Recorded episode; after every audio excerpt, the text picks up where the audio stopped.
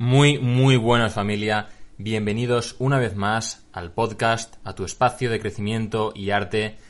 Este es el segundo episodio del capítulo Cómo afrontar la realidad eh, como artistas. Si, si te has tropezado y has caído en este episodio sin haber escuchado el anterior, te recomiendo y sugiero encarecidamente que escuches primero el anterior episodio para luego tener una idea general de cuál es el tema que estamos tratando o vamos a tratar en, en esta segunda parte. Así que muchísimas gracias por haber escuchado la primera parte si lo hiciste y sin más dilación continuamos. Tenemos a nuestro invitado, Solo Rodrigo.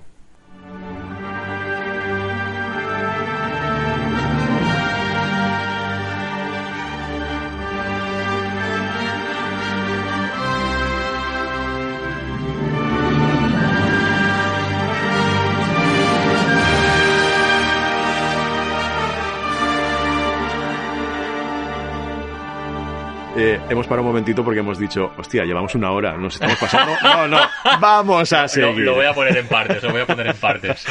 Entonces, eh, Tema videojuegos, Tema videojuegos. que recoge mucho Claro. el tema del arte. eh, música, lo que decimos. Yo en el despacho de, de la universidad, la banda, o sea, li- literalmente la banda sonora de mi despacho son bandas sonoras de videojuegos. Escúchame, escúchame, te digo una cosa. Hay veces que, hay veces que para, que para, para relajarme, para entrar como, eh, como en comunión, es que no quiero decirlo así muy esotéricamente, ¿no? Pero, Sí, pero para, para, para, para estar en estado tranquilo y meditativo, Sí. me pongo sonidos de, de lluvia. Sí. ¿Vale? Si veo que, es un día gris, por ejemplo, en este que más o menos Sí. estuviera trabajando, si no quiero escuchar ningún podcast o alguna cosa así, me pondría efectos de lluvia. Pues cojo y me pongo eh, la banda sonora de Skyrim, Correcto. que tiene el efecto de lluvia, y me hizo mucha gracia porque en un comentario había uno que decía, eh, cuando la banda sonora de, cuando la, cuando la, la lluvia de Skyrim suena más real que la lluvia real, ¿sabes?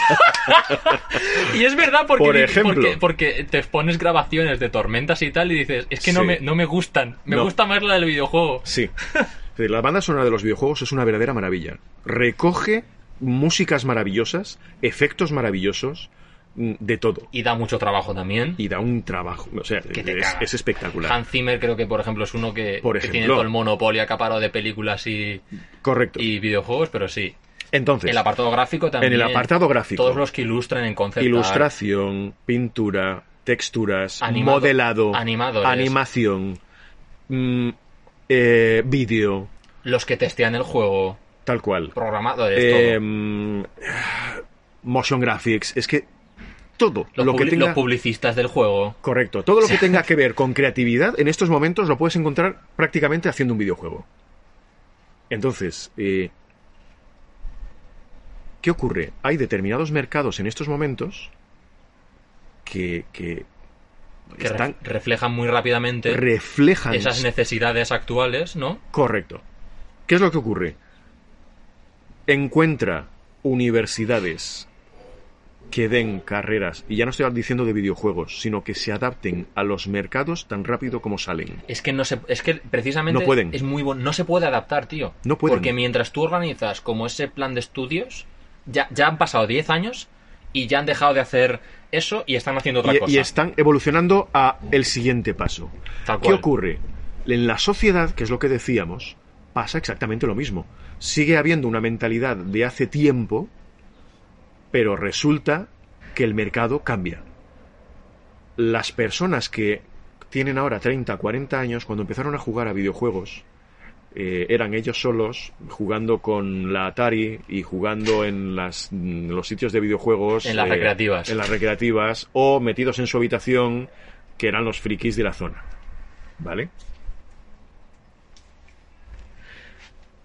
Eh, esa gente que en esos momentos se dedicaban a eso, luego cada uno hizo su camino. Y fueron ingenieros, fueron no sé qué, tuvieron sus títulos y tuvieron sus trabajos. O ni siquiera eso, simplemente se dedicaron a trabajar para ganarse la vida porque, Es lo que había. jo- jolín, es que la vida te lleva. Es decir, y llega un momento en que no te toca más narices que hacer lo que te viene. Exacto. Y, y, oye, ole sus huevos Y a por... mucha honra, ¿eh? Efectivamente, ole sus huevos por conseguir sacar la vida adelante. ¿Me explico? 100%. Eh, Pero en estos momentos, esa gente que sigue pensando lo de sácate un título, que luego podrás tener trabajo y que son padres y que les dicen a sus hijos, haz esto, resulta que a sus hijos les están inculcando una cosa que entran en la universidad y el mercado ha, ha variado. No funciona. Están dándole unas armas. Están dándole unos recursos Unas- mentales, un mindset, un modo de pensar Exacto, obsoleto. de hace 30 años. Obsoleto, tío. Totalmente. Que no está para nada preparado ni adaptado a afrontar la realidad actual. Efectivamente. Y afrontando la realidad actual, eh, realmente ahora, ¿cómo decirlo? Es un poco pues a base de hostias o a base de realmente encontrar ese que yo creo que se está recuperando esa esa mentoría, ¿no? Es decir, es decir, o incluso ya ni eso internet, tío. O sea, a- los que son un poco más espabilados empiezan a darse cuenta de todo esto y empiezan a buscarse la vida y empiezan a decir, eh, claro, como el sistema no funciona y, y- y- se ha quedado un poco obsoleto en muchas cosas y sirve para determinado tipo de trabajos, pero para otro tipo de trabajos no. Y si tú eres un chaval que lo que quiere hacer, eh, tú eres una persona, un- tú eres alguien que lo que quiere hacer es concept art y se da cuenta que lo que te están enseñando es a trabajar el óleo, que me parece maravilloso, sí, pero para hacer concept art no te va a servir. 100%. Te va a ser- es, Lo que te va a servir son las bases de color. es te van a servir, es sinérgico. claro, te va a servir determinado tipo de conocimiento que te va que vas a adquirir en la clase de óleo, pero no en sí el óleo. 100%. Tú vas a necesitar ponerte delante de una tablet, delante de un ordenador, cogerte tu tableta digital y ponerte a dibujar y ponerte a hacer sombras y ponerte a hacer Claro, determinado que tipo de en- texturas. En, el teo- en la teoría, el, el medio da lo mismo. En ese sentido. Sí, pero eso es la teoría. La teoría es el- los gradientes, la sombra, los tonos, tal, hablando de ilustración. Correcto. Pero claramente el, en la práctica, en la práctica eso no es así. Y ahí vamos a lo que tú me habías preguntado de tema- los títulos. los títulos. ¿Qué es lo que ocurre con ello? Claro, eh, en estos momentos lo que se busca son resultados. Tú tienes lo que decía, una persona que está trabajando en concept art, que gana un montón de dinero, pero que no tiene ningún título. Porque la industria sabe que lo que necesita son resultados. Y esos resultados se muestran con, Con tu trabajo. tus ilustraciones. Claro, hace poco hablando con otra persona, precisamente decía eso. Es decir, eh, hay gente que demuestra sus resultados con títulos y hay gente que demuestra sus resultados con resultados. Y depende de dónde te quieras meter, te van a pedir una cosa o te van a pedir otra. Tal cual. Entonces, depende del tipo de industria que tú vayas a trabajar, tú vas a entrar y vas a decir, no, es que yo tengo cinco másters y un título en eh, la actividad Ha- física ha- que te dé la gana. Hablando de arte, eh, me arriesgo a decir que el título solo vale si, si te dedicas a una enseñanza pública. Solo no, pero casi. pero casi.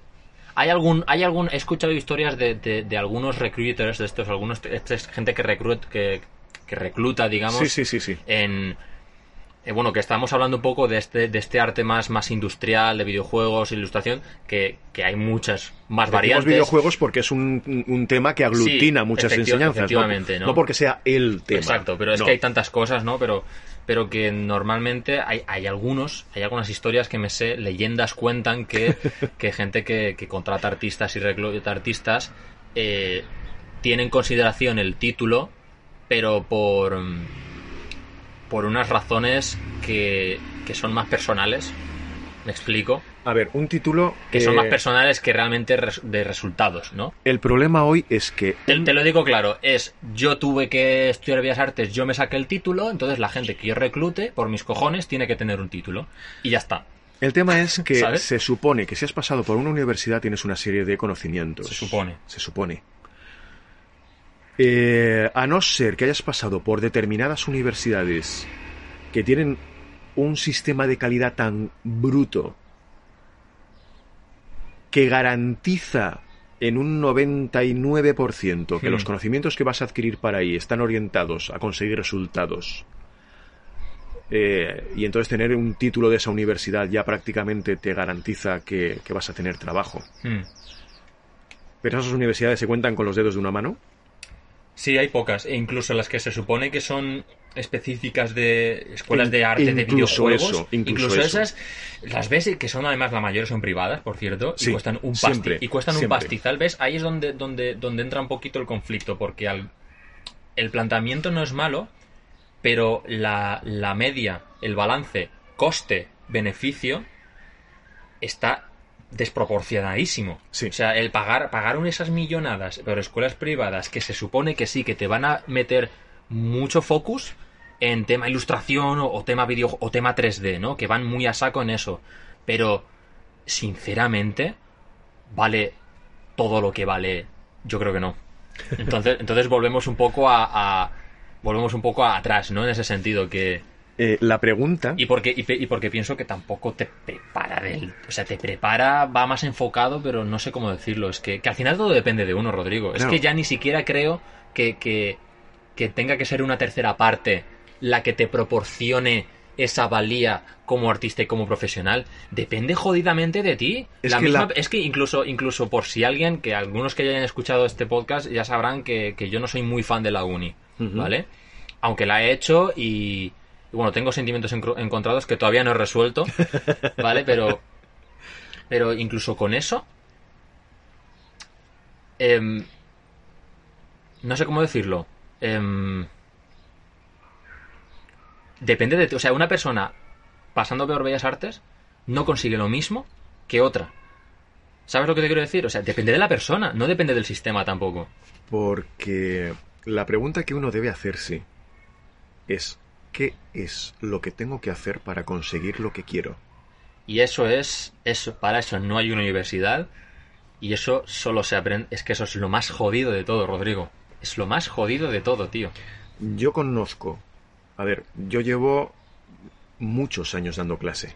Puedo haber dado clase a más de 3.000 personas, ¿vale? Pero fácilmente. Fácilmente. Eh, Tienes, He- tienes datos, tienes data. vamos, a, vamos a decirlo así. Tienes sí. datos, tío, ¿sabes? Estoy muy acostumbrado a ver cómo eh, determinadas personas valen muchísimo, tienen un potencial brutal, tienen unas habilidades técnicas excelentes, Cojonantes, yo también lo veo, tío. salen a la calle y se diluyen. Se diluyen. Y veo como otros que tienen eh, La mitad de, la mitad de unas, gracia. un- vamos a decir, un, un- un nivel inferior al de esta gente, Hmm. salen a la calle Y se lo comen todo. y arrasan. Porque no tiene nada que ver.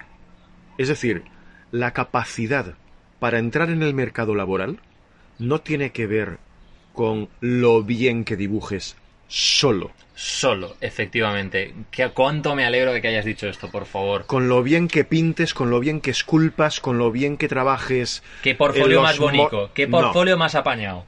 Puedes ser el puto crack del concept art. Puedes hacer unos motion graphics que ya los quiere U2 en sus vídeos. Puede ser lo que sea. Hmm. El nuevo Da Vinci. Sí. si no te sabes vender, si no sabes moverte en el mercado, si no sabes manejarte en una empresa, Si no tienes esa mentalidad que haga que te lo creas realmente lo que vales. efectivamente, Y si que- tú no que- tienes la capacidad de decir, "N- yo no es que sea artista, que esto es de lo que vamos a hablar también un poquito. Sí, por favor, en algún punto quiero, quiero desmontar el, ese, El- ese concepto. Soy artista, sí, en parte. Pero en parte lo que soy es un producto de mí mismo. Eres un, eres un negocio, tío. Soy un producto mío, soy mi mejor producto.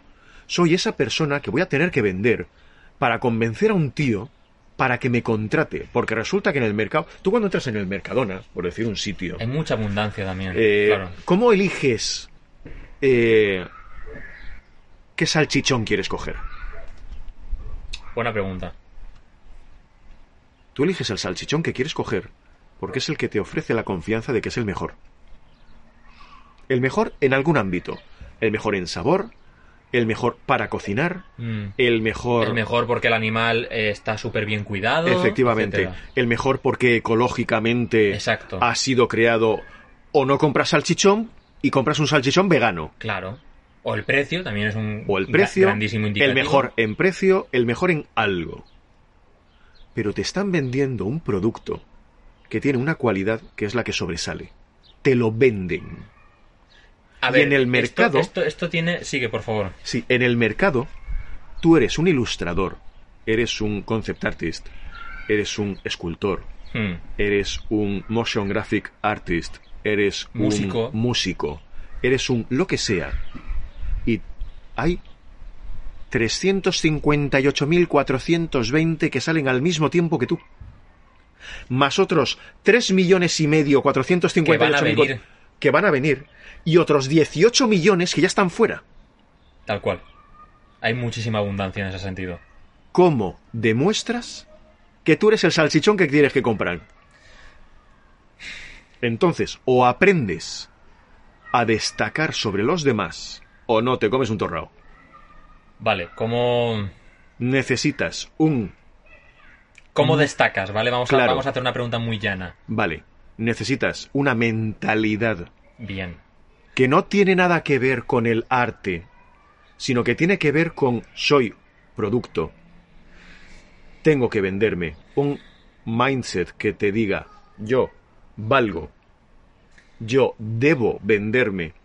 Por tanto, voy a saber qué cualidades tengo. Y voy a repetirlo a la saciedad, igual que cualquier anuncio, porque los anuncios funcionan por Por- repetición. podría- podríamos decir que, que lo que te hace un artista exitoso, cada uno con su, con su particular definición de éxito, que es un 100% personal, ¿Correcto? ¿vale? Pero sea cual sea tu definición, todos buscamos ese éxito, ¿Correcto? ¿vale? Entonces, em, a mí me gusta decir, o creo, que todo lo que te hace un gran artista o un artista exitoso es todo menos ser artista. Si quieres Me- me- destacar me- y ser de éxito, de éxito. Me explico, en cuanto a. Ya es que ya ni siquiera de éxito en cuanto a quiero ser el, el, el- el Kobe Bryant de la ilustración, Correcto. ¿vale? Eh, el Michael Schumacher de, de, Sí. de la escultura, ¿vale? En cuan- ya incluso, incluso en cuanto a. Fíjate lo que te digo, incluso. En cuanto al arte en sí, en cuanto a la hora de desarrollar tu creatividad y tu, tu- y tu obra, eh, propiamente dicho, yo considero que es muy importante y, y- y quiero insistir que este podcast es, tiene esa misión de que esa persona debe cultivar otras áreas de su vida que todavía no saben que son muy sinérgicas para con su arte. Es decir, lo que decías tú, como esa capacidad de reconocer el valor de uno, el saber venderse, hasta, hasta pasar por, por cosas tan básicas como las relaciones que tienes Correcto, con las personas claro. em, y, y todo otro tipo de... No sé cómo decirlo, es que por, por si suerte tú- o por desgracia el, el- el- el gremio artístico es algo tan personal que, que si tú como persona no... El arte no tira. ¿Me Vamos a ver. explico? O sea, Al- al artista lo define su obra. Pero es que la obra lo que refleja es la personalidad del artista. 100%. Te, te digo una cosa, Rodrigo. Esto lo he comentado en otro episodio, pero lo, lo quiero recalcar y también para que tú lo sepas. Eh, estuve escuchando un podcast de. de mm, un podcast, no, una entrevista que hacía Daniel Bell, que es un escultor digital argentino que trabaja para Seisho Collectives, y, se lo- y le hacía una entrevista a su maestro, a su mentor, Sí. eh, Martín Canale y le preguntaba a Martín que cuál es la cualidad, él como, como director de arte y tal, porque ya está bien posicionado en SciShow y tal, qué es lo que él buscaba en un escultor, en un artista, ¿no? Por esa, por esa especie de, necesidad de, los que están empezando de crear un perfil para que las empresas les contraten, ¿no? ¿Qué es lo que busca la gente? ¿Qué es lo que buscan las empresas? ¿Qué es lo que busca los videojuegos y tal para que tú como ilustrador, escultor, llegues ahí? Y lo que contestó fue Em, lo primero que dijo fue que sepa aceptar la crítica. O sea, dijo de todo, tío, menos algo técnico. Claro. Dijo que fuera una persona que fuera fácil, eh, eh, bien de trabajar con ella, que aceptara la crítica, que, que fuera agradable, que tratara bien a los compañeros. Dijo todo, tío, y me dejó el culo torcido porque yo que estoy como en esa mentalidad, me sorprendió. Porque me esperaba, te juro que me esperaba que dijera, no, pues la pose, tienes que dominar anatomía, los cojones. Dijo eso y fue como, tío, no sé, no sé qué estamos haciendo aquí, no sé por qué seguimos viendo tutoriales de cómo hacer pestañitas, ¿sabes? A ver, es que eh, lo que he comentado, es decir, no solo tienes que aprender a dibujar, no solo tienes que aprender a... No. Eh, tú lo que vas a vender no es lo bien que trabajas. Tú lo que vas a vender es que, vamos a ver, mm, si tú lo que quieres hacer es trabajar súper, súper, súper, súper, súper, súper bien, va a haber una pistola más rápida que la tuya siempre. Como las películas de vaqueros. Exacto. Es decir, siempre va a haber un tío que sepa manejar el programa mejor que tú, el carboncillo mejor que tú, el óleo mejor que tú. Y eh, si lo hace como tú, igual lo hace más rápido. Efectivamente, con lo cual ya te han tumbado. Tú lo que vas a vender, el ejemplo que yo pongo muchas veces en clase, Es tu persona. es Kino, Tino, a ver, ¿qué es eso? el artista, eh, el, el- el- el ilustrador Mm. Eh, que creó Mafalda. Ah, Es decir, Mafalda es un dibujo que destaque por su capacidad técnica. por su por el dibujo No. Mafalda es un dibujo que destaque por haber sido innovativo en el mundo del cómic No. Eh, si vamos a cuestiones artísticas Mafalda no destacará No. Pero Por- destaca su mensaje. efectivamente destaca la mentalidad que hay detrás de Mafalda que es la de Kino 100%, tío.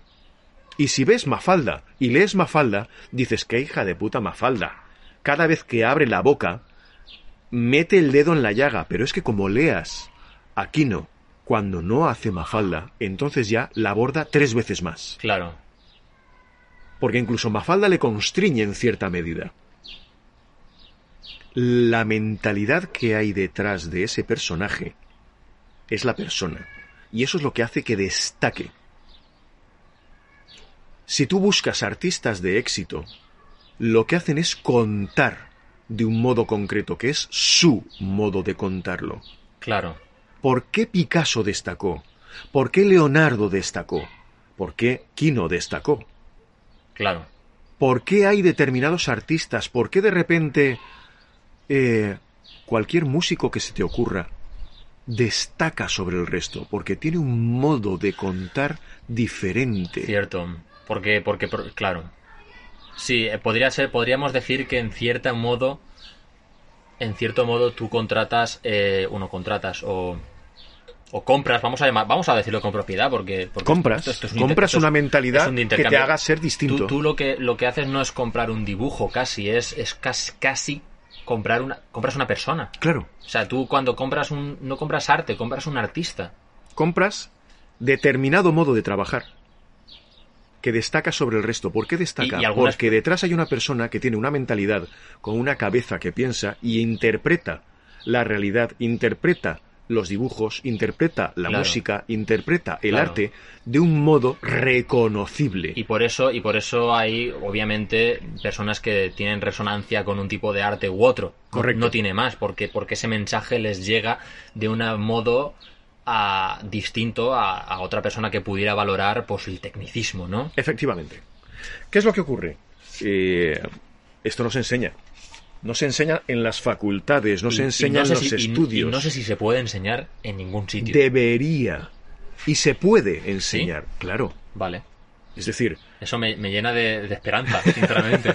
no, poca broma, ¿eh? claro, es decir, vamos a ver. Se puede aprender. Hay gente, hay gente, personas, que en un momento determinado, ¿qué ocurre? Eh, tú vas a necesitar saber hablar. Yo, Delante del público. Sí, yo era una persona extraordinariamente tímida. Yo cuando iba al instituto, eh, no, al colegio, mejor Pues dicho. Eso, eso me, me interesa mucho. Sí, yo cuando iba al colegio era tímido patológico. Yo siempre cuento, como ejemplo, que a mí se me caía una goma de borrar. ¿Y no la recogías? No. Porque además las gomas de borrar son unas hijas de puta. Como, bu- Que, que dan botes como una pelota de rugby. No son como las pelotas normales que van sí, sí, tra- sí, con una línea, mm, una trayectoria lineal, sino que van dando botes y vete tú a saber debajo de la mesa de quién acaba. Claro. Yo era tan tímido que si se me caía una, yo llevaba dos gomas, dos sacapuntas, dos lápices, por si acaso se me caía uno, para no pedirlo, porque no me daba vergüenza hablar con la gente. Te cagas, tío. Eso, Y ahora estamos grabando un podcast. Exacto. Flipo. Estamos gra- grabando un podcast, eh, un podcast. Yo doy clase a 150 personas todos los años sin ningún tipo de problemas. Y, y yo hoy la vergüenza mm, me parece que creo que algún día la tuve. Cuenta la leyenda que Efectivamente, cuenta la leyenda que un día tuve vergüenza. hoy me da vergüenza, yo creo. no- no sé- hoy no sé lo que me da vergüenza, te lo te, te juro. da vergüenza tener vergüenza. Eh, Posiblemente. Eh, ¿Qué ocurre? Hay gente que si te da vergüenza hablar en público, te enseña a hablar en público. 100%. Hay gente que dice, ostras, es que a mí lo que me da vergüenza es mi voz, porque resulta que cuando hablo no me gusta el tono de voz que Te tengo. juro, es verdad, hay gente que se dedica a enseñar a modificar tu pitch de voz. Correcto. Cagas, tío. O sea, ¿a ti te da vergüenza eso? Coño, ves a un tío que te enseñe. Si tienes 3.000 euros para hacer un máster, en lugar de hacer eso, dedica el dinero Te lo juro. a esas cosas que van a hacer que seas mejor persona y eso hará que seas mejor profesional. 100%. Bravo, por Dios. Esta frase es para enmarcarla, joder. Entonces, si tú quieres aprender a ser un buen profesional, dedícate a ser una gran persona. ¿A ti te da mm, a ti te da miedo hacer algo? Aprende a hacerlo. Tal cual. Atraviesa ese miedo. Pasa por el aro. Sí, Sin atajos. atraviésalo. Pide ayuda. Pide ayuda, tío. Es que eso es Hacer- muy... hacerlo solo, a es- ver, eso el- es muy importante, ¿eh? Porque, Por favor. porque, porque que nadie se piense que esto se puede hacer solo esto- nunca. La puta nunca, vida. nunca. Nadie de éxito, creo yo, lo ha hecho solo. Nunca. A ver, el mito del llanero solitario es una mentira. Es mentira, tío. El llanero solitario, que es el mito que tenían nuestro, pues eso, la gente de mi generación y que luego se reflejó en el tipo que mm, en la época de los 80 eh, era broker y era capaz de ser millonario antes de los 20 o antes de los 30. Eh, mentira. Vamos a ver, si eres broker, no has aprendido de la nada. Has ido a un sitio, has aprendido, con lo cual alguien te, has- te ha enseñado. Exacto, exacto. No lo has hecho tú solo. Exacto. Para empezar, el llanero solitario iba con un indio, un perro y dos caballos. Ya no iba solo. Es decir. eh, siempre vas a necesitar el apoyo de alguien. Y es que es muy importante porque, porque no, no se no se sabe porque tampoco se cuenta, ¿no? Claro. O sea, y sin malicia, es como que no, no sale en la conversación. se da por obvio, se da nadie, por- nadie se imagina que esa persona a la que a, un- a lo mejor uno admira lo ha hecho él todo con su sudor y lágrimas. No, no, no, no, no. Eso, mm, por favor, no. Hay, que Aparte, hay que es desmitificarlo. un modo de sufrir por sufrir absurdo. Si es yo lo saco y además esto es sobre, yo creo que, que A ver, no, la mentalidad está... de yo soy el macho que me lo saco yo todo No, solo no, y no, recibo ayuda. no, no, por Nada, favor, nada, no, nada. no.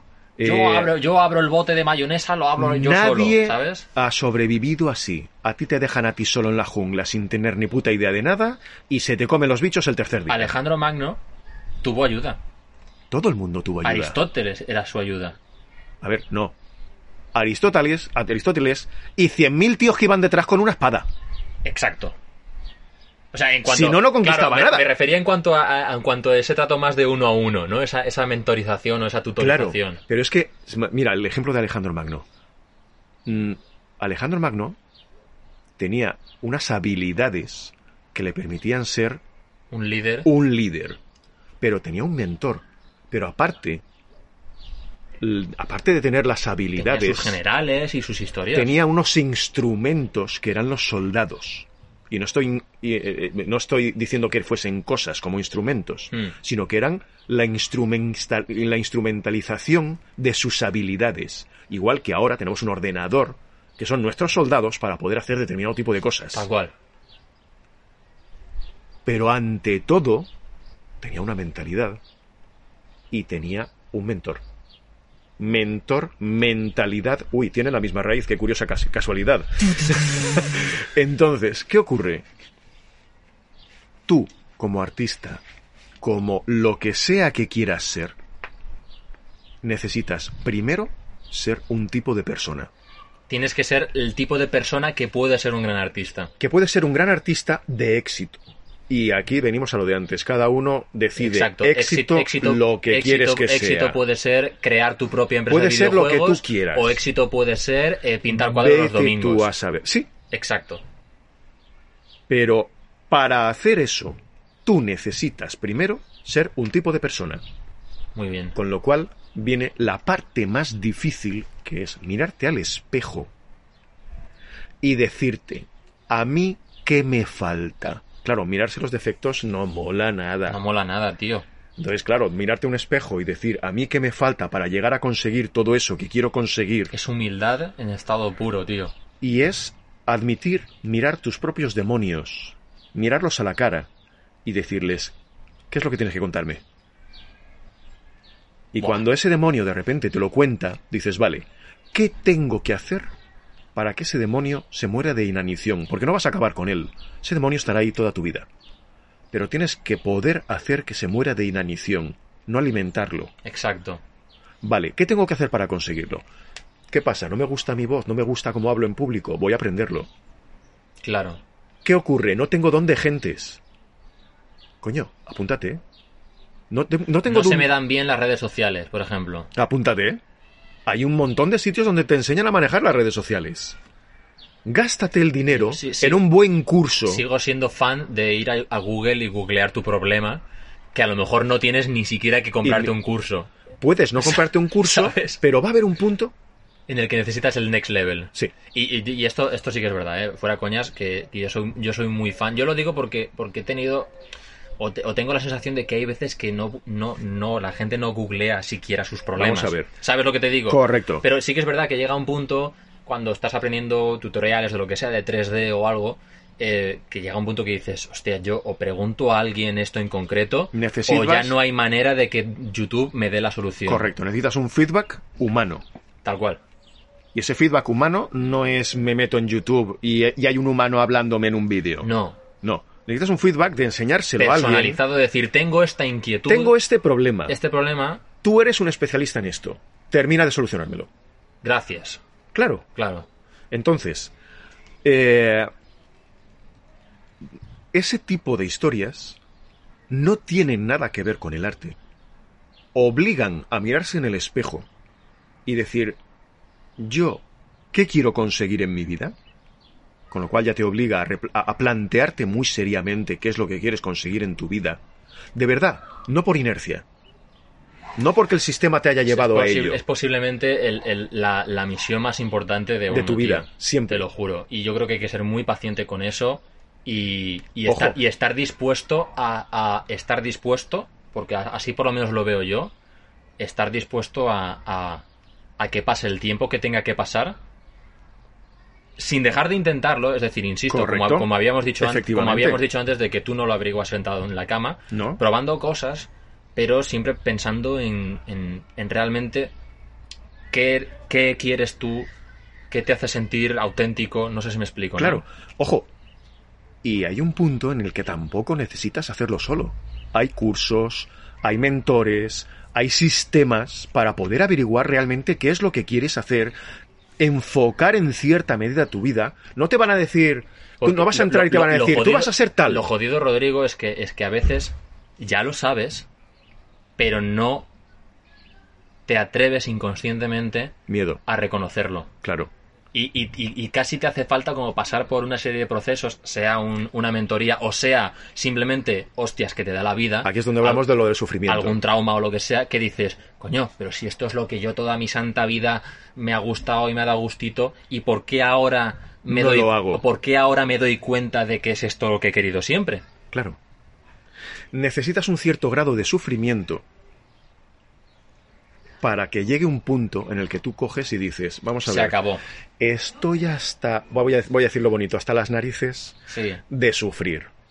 No quiero más, no aguanto más. Entonces es cuando creo yo que conectas con tu con tu autenticidad. Necesitas salir de ahí y a partir de ahí te pones a buscar cómo salir de ahí. Sí o sí necesitas salir de ahí. Y eso es lo que hace que busques lo que tú quieres hacer en la vida. ¿Me explico? Claro, ¿qué es lo que ocurre?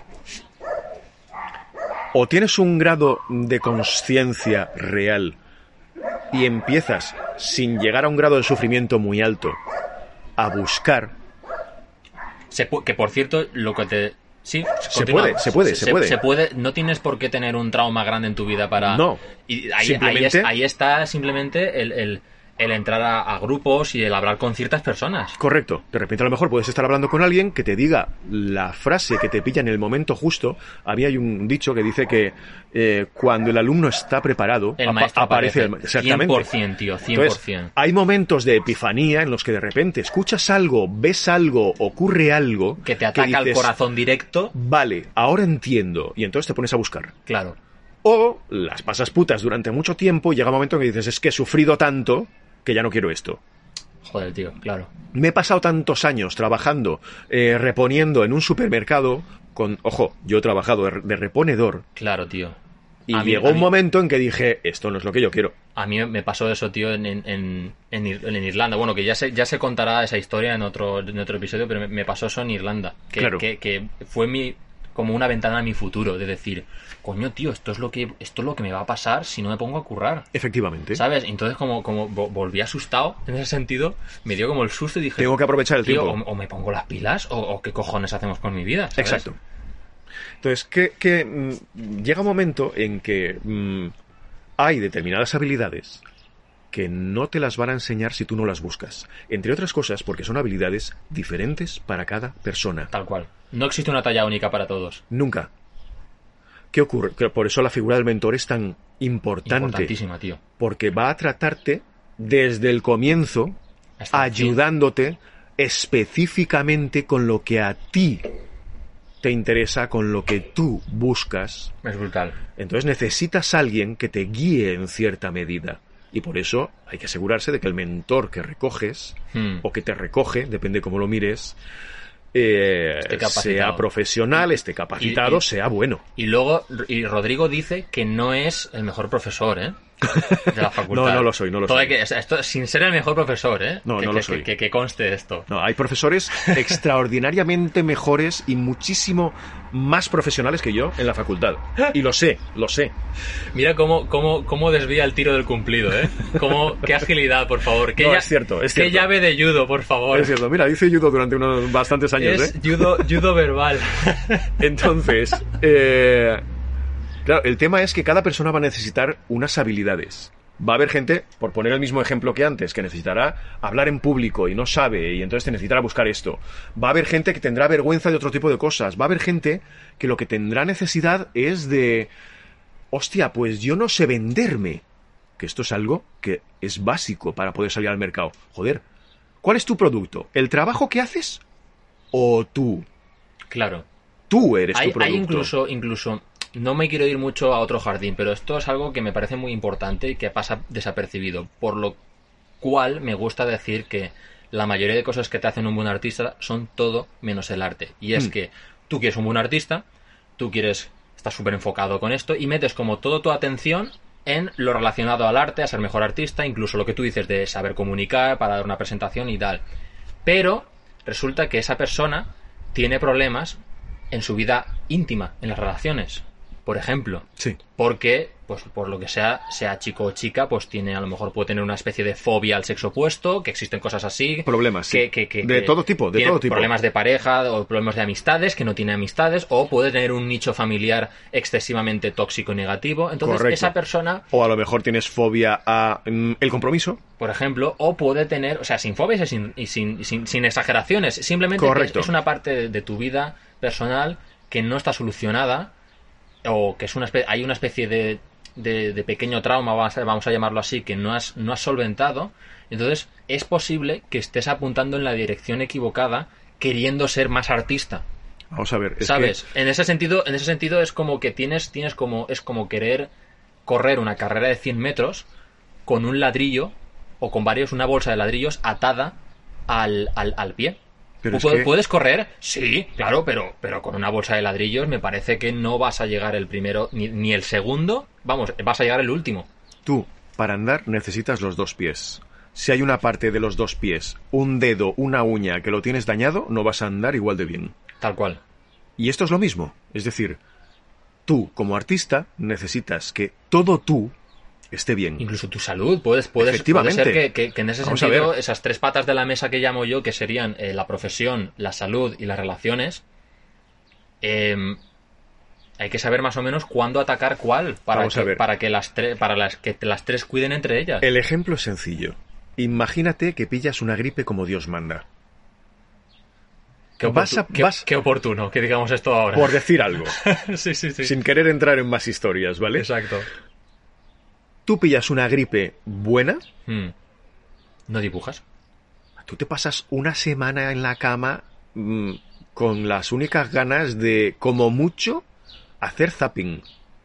Eso, como mucho. Cuando menos, mm, tienes ganas de dormir y que te traigan sopita de pollo. Tal cual. ¿Qué vas a pintar tú entonces? ¿Te vas a dedicar a mm, embarrarte es- un rato? Es, una manera, es un ejemplo radical de. de- No, es de- un- de- ejemplo de, de- ilu- de ilustrar. ¿no? Normal, es un ejemplo normal. Claro. Imagínate que estás mal. Imagínate que tienes una otitis. Imagínate que te entra una conjuntivitis, ahora que viene el verano, así una piscina y te entra conjuntivitis. Y te tienes que poner ocho horas delante de una pantalla para ponerte a currar con una conjuntivitis de estas de las que parece que tienes tierra en los ojos. Claro, Imposible. Claro, Imagínate que tienes una tendinitis en la mano. claro, tío. Imagínate que tienes, jolín, que tu pareja te acaba de dejar y necesitas un tiempo de duelo para asumir que estás solo, que estás sola y que esa relación en concreto no ha funcionado como esperabas. Claro, Y necesitas ese tiempo de duelo. sí. Sí, Por- bueno, eso- porque no te es- lo vas a permitir. Claro, eso es un momento, eso es algo como muy puntual. En, en ese caso sí que, que puede ser un ejemplo muy, muy, muy directo de, de algo que, que para mí es un poco más grave, que es aquello que se posterga en el tiempo, ¿no? Que es, es sin, sin, sin necesidad de tener un gripe o una ruptura, es precisamente pues una situación o un entorno que constantemente es, es entra es detrimental, no sé si esa palabra existe, Mm, De es detrimento. De detrimento, no sé, bueno, sí. No sé, sí, vale, Bueno, sí, se que- entiende. Que, que genera un, un- Hostia, tío, es que... Genera un detrimento en tu Exacto, trabajo. que genera un detrimento de tu trabajo que, que tienes que solucionar. Vale. Incluso, incluso, por ejemplo, lo del catarro, incluso si tu problema es una salud, vale, un catarro es algo puntual, que perfecto, pero si es algo constante y es algo que es diagnosticable en cuanto a, tío, o cambias tu dieta o, o- o vas a estar así toda tu puta vida, Sí. por ejemplo, es algo que hay que, que hay que solucionar antes que, que cualquier otra historia artística. ¿Sabes lo que te digo? Sí. Vale. No sé. eh, Ahí creo que ha quedado Sí, sí, sí, sí, sí, sí, sí. claro, no sé. Ahí eh, entra una cuestión. Uno necesita, si uno no se siente bien, y cuando hablo de bien, hablo de un bien mm, que abarca cuerpo, mente, espíritu. Exacto, no de emociones pasajeras. Exacto. No es, uy, hoy me he levantado un poquito de pre, porque resulta que está nublado. No. Madre mía. Uy, es que hoy no estoy inspirado. No, no vamos por ahí. No. Cuerpo, mente, espíritu equilibrados. Tú no tienes eso equilibrado, no vas a tirar para adelante. Es un trípode. Un trípode, si está cojo, cuando te sientas en ese taburete, te vas al suelo. No va a funcionar bien. Tú necesitas que tu cuerpo esté sano, lo más sano posible dentro de tu propia salud. A ver, hay gente que tiene problemas de salud y que los arrastra toda la vida y que convive con ellos toda la vida. Mm, mm. ¿Vale?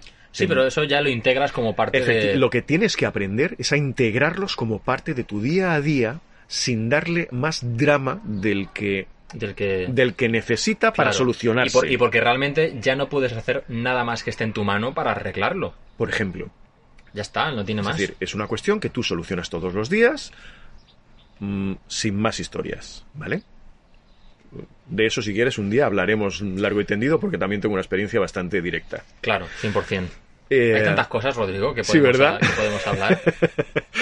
Eh, tú, en cuestión de cuerpo, tienes que sentirte bien, correcto, suave, vamos a decirlo Sí, así. pleno, Pleno, lo más pleno posible dentro de tu, de tu salud. en paz. A mí me gusta llamarlo en paz. Correcto.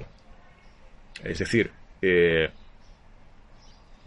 se me ocurren artistas eh, que en algún momento tuvieron baches espectaculares, pero bueno, Frida Kahlo, por ejemplo. Es decir, su cuerpo más deteriorado no podía estar, pero se sentía en paz consigo misma y por tanto su arte tiraba para adelante sin problemas. Con dos cojones, claro.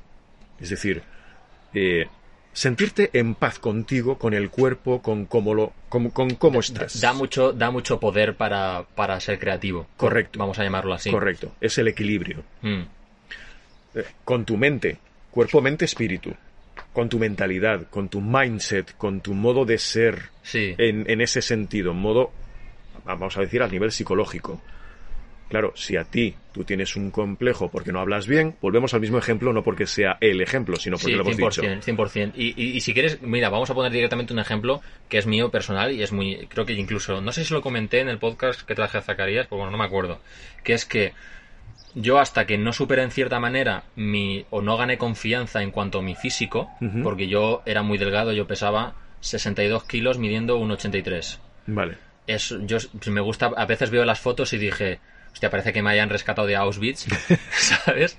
Pero hasta que yo no entré en el gimnasio y entré en esa filosofía del, del crecimiento literal, Sí. o sea, de crecimiento físico, Sí. hormonal, eh, muscular, Correcto. y hasta que no superé porque el gimnasio es otro mundo de inseguridades, de, Sí. de, de- de levantar poquito, Eso- porque, eso daría porque el, el pavo que para es- más el, tío, el tío que está fuertísimo a tu lado, madre mía lo que está levantando, Sí, e incluso, sí, incluso, incluso las chicas que están ahí, madre mía, esa chica tal, qué guapa es, estás ahí como súper acongojado.